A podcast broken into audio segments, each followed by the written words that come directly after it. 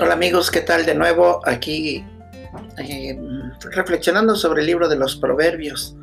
En el capítulo 6 encontramos esto que nos dice, ¿hasta cuándo perezoso estarás acostado? ¿Hasta cuándo te levantarás?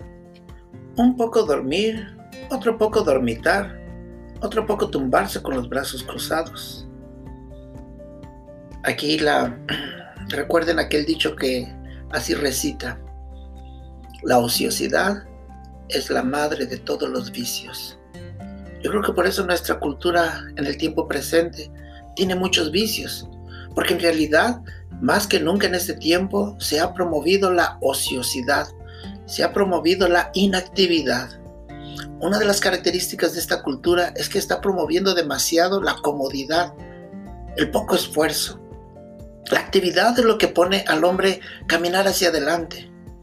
Cuando uno está activo, cuando uno está haciendo algo, eh, dicen nuestros abuelos, no hay tiempo para pensar cosas malas.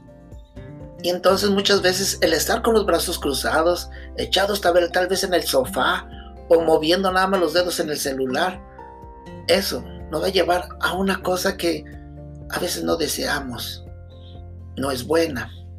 Entonces, lo que el libro de los proverbios nos, nos quiere decir es activos, pónganse en movimiento.